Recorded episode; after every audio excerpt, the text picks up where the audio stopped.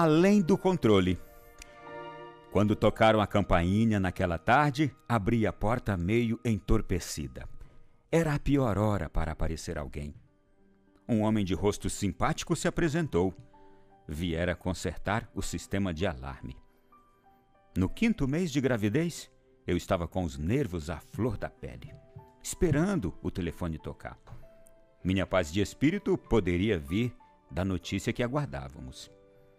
Durante um ano e meio, nós tínhamos tentado ter um bebê, chegando a fazer testes de fertilidade sem um resultado conclusivo.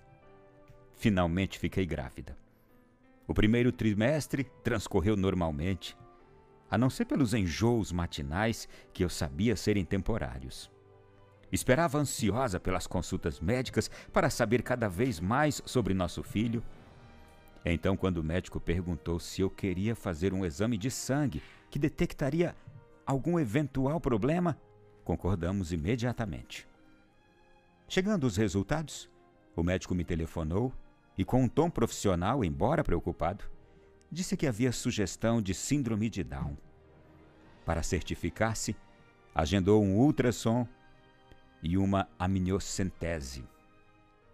Embora apreensivos, meu marido e eu nos emocionamos, pois pela primeira vez pudemos ver o bebê se mexer. Tudo se tornou real de repente. Íamos mesmo ter um bebê, um menino. Não poderia haver nada de terrível com ele, não é? Foi duro saber que os resultados demorariam duas semanas e que este período seria suficiente para pôr termo à gravidez de maneira segura. Mas, qualquer que fosse o resultado, para nós esta não parecia uma opção. Não imaginava que duas semanas pudessem parecer uma eternidade.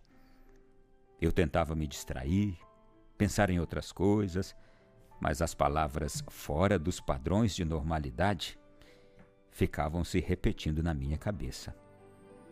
Rob, meu esposo, ia para o trabalho e eu me sentia desamparada em casa. Finalmente chegou o dia de saber o resultado. Nunca esquecerei meu nervosismo, em casa, sozinha, esperando o telefone tocar. Mas ele não tocava e lá pelo meio-dia não aguentei mais. Liguei para o médico, mas a enfermeira disse não ter ainda a resposta. Foi neste dia que o técnico veio consertar o alarme em casa. Quando a campainha toca, eu estou a ponto de explodir. Como um autômato, deixei o técnico entrar e mostrei a ele o sistema de alarme, pensando: isso vai custar uma fortuna. Aconteceu na pior hora. Bem, estávamos ali. Fui ensinada a acreditar que Deus sabe a hora certa de cada coisa. Mas essa fé dava sinais de estar abalada. Umas duas horas depois, a enfermeira ligou. Respirei fundo ao ouvir. Temos uma notícia boa e uma ruim. A boa era que nosso filho não tinha síndrome de Down. A ruim era que se apresentava um problema nos cromossomos. Se Rob e eu também tivéssemos o problema, nosso filho nasceria bem. Mas caso contrário, significava que faltava alguma coisa na composição dos genes do bebê. Alguma coisa faltando? Tentei não gritar. Como assim? Isso quer dizer o quê? Desculpe, senhora. Não se pode dizer o que há de errado com o bebê até ele nascer, respondeu a enfermeira do outro lado. Agora o melhor a fazer é a senhora vir aqui imediatamente com seu marido para um exame de sangue. Imediatamente? Podemos fazer sabendo ainda hoje o resultado? perguntei. Podemos fazer esse exame e ter o resultado em quantos dias? A noite, a resposta foi cinco dias. Foi quando perdi o controle. Não me lembro de ter chorado e gritado tanto em meus 34 anos de vida. Parecia que eu tinha levado um soco no estômago e que estava tomando fôlego para receber outro. Lembro que liguei para o trabalho de Rob ainda histérica. Colin, querida, ouça. Peça ajuda à vizinha. Vou sair logo que puder, mas não quero que você fique sozinha. Desliguei o telefone apavorada depois de ouvir meu marido. Fiquei ali, sem ar. Me lembrei então que o técnico do alarme ainda estava trabalhando e provavelmente tinha ouvido tudo, e com vergonha achei que tinha de me desculpar. Chorando, fui até a sala da frente e o encontrei encostado no umbral da porta, como se esperasse por mim. Antes que eu dissesse qualquer coisa, ele me levou até uma cadeira. Sente-se, senhora, disse aquele técnico, e respire fundo, procure relaxar. As instruções específicas e o tom gentil daquele homem me pegaram de surpresa. Sentei e comecei a respirar, me sentindo mais calma. Aquele estranho se sentou à minha frente e, numa voz tranquila, me contou como ele e a mulher tinham perdido o primeiro filho. O bebê tinha nascido morto, porque eles não sabiam que ela desenvolvera diabetes durante a gravidez. Ele continuou dizendo como fora duro aceitar o fato, até que finalmente desistiram e admitiram que era algo que lhes fugia ao controle. Eu entendendo como seu coração está, eu entendo como seu coração está doendo agora, disse ele. Mas só o que a senhora pode fazer é ter fé e compreender que o que está acontecendo com seu bebê está fora do seu controle. Quanto mais tentar tomar as rédeas da situação, ter controle sobre o bebê, sobre os exames, tudo isso, mais a sua incapacidade de mudar as coisas vai fazer-lhe muito mal. Aquele homem tomou minha mão e disse que há poucos meses ele e a mulher tinham sido abençoados com uma menininha saudável. Dessa vez, não tinha havido problema. É claro que pensam ainda no garotinho que perderam, mas hoje entendem e aceitam que, por alguma razão, não era para ele viver. Pediu para eu tentar manter a fé e afirmou que sentia que tudo daria certo. Então, com a mesma calma com que me contou sua história, ele se levantou e se dirigiu à porta, virou-se e disse que já tinha consertado meu alarme. Aquele homem me ajudou, como nenhuma outra pessoa poderia ter feito. Ao apertar sua mão e dizer obrigada, me lembrei de que não tinha pago pelo serviço. Ele sorriu e disse que eu nada lhe devia. Tudo que pedia era que eu mantivesse a minha fé. Entreguei a Deus e, no final das contas, tudo aconteceu na hora certa.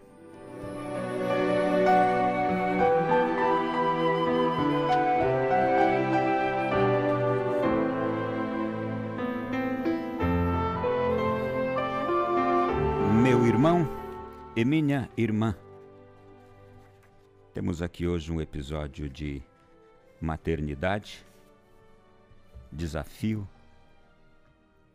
fé de compreensão de que nem tudo está sob o nosso controle. Temos um episódio em que Deus se manifesta em nossas vidas como que com um milagre, através de pessoas. Então nós temos aqui um conjunto de coisas que nos levam a entender que Nada está sob o nosso controle, mas tudo está sob o controle de Deus. Ele está controlando tudo. A vida de cada um de nós. Os acontecimentos. E se nós lhe somos íntimos, mais ainda, ele manterá um bom controle e nos fará compreender, e nos fará entender, e nos acompanhará e nos ajudará a encontrar sempre a melhor porta, a melhor saída. É bem verdade que em nossos tempos os desafios são tremendos e que atualmente, e que hoje, e que ontem, e que nesta semana, vários acontecimentos podem ter mexido conosco, com o nosso ânimo, com a nossa esperança, acontecimentos de ordem íntima pessoal, mas acontecimentos externos também que podem, podem estar nos fazendo refletir tanto, questionar tantas coisas, até assustar-nos a ponto de questionarmos a nossa fé, questionarmos o presente e o futuro. Mas que tal a gente pensar que Deus é o Senhor da história? é o Senhor da humanidade e que quem está próximo a Ele vai sempre encontrar as melhores respostas ou a resposta adequada. todo este emaranhado de acontecimentos. Assim como numa hora de dor e de desespero, de uma mãe que passa por essa situação, numa gravidez. Assim como num acontecimento que está envolvendo outros, num acontecimento que está envolvendo crianças, bebês, gravidez, embate jurídico, tomada de decisões por parte de justiça a respeito de casos diversos e que podem provocar em nós uma grande dor, esses acontecimentos. Então, desde coisas que acontecem conosco pessoalmente, a outras que lá longe também nos afetam. Deus é o Senhor da história. Aquilo que está para nós além do nosso controle está sob o controle de Deus. E como Ele é o Senhor da história e de tudo que é criado, não devemos jamais perder a visão de que será dele sempre a palavra final. O mal não terá uma palavra final. A vitória não será do erro. A vitória não será daquela semente de confusão. A vitória não será daqueles que semeiam o mal. A vitória não será daqueles que semeiam a morte. Daqueles que tentam destruir a certeza da vida. A vitória não será de quem está do lado errado. A vitória será sempre de Deus. E quanto àqueles que são amigos de Deus, mantenham-se próximos a Ele sob sua proteção, sob sua inspiração. E é assim que nós vamos continuar sendo testemunhas da história, e é assim que nós vamos continuar com Deus, mostrando as marcas do seu amor. E essas marcas não se apagam.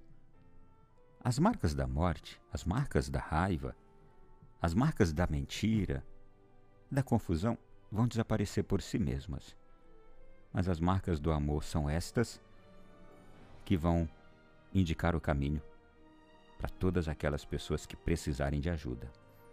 Mantenhamos-nos firmes na intimidade com Deus.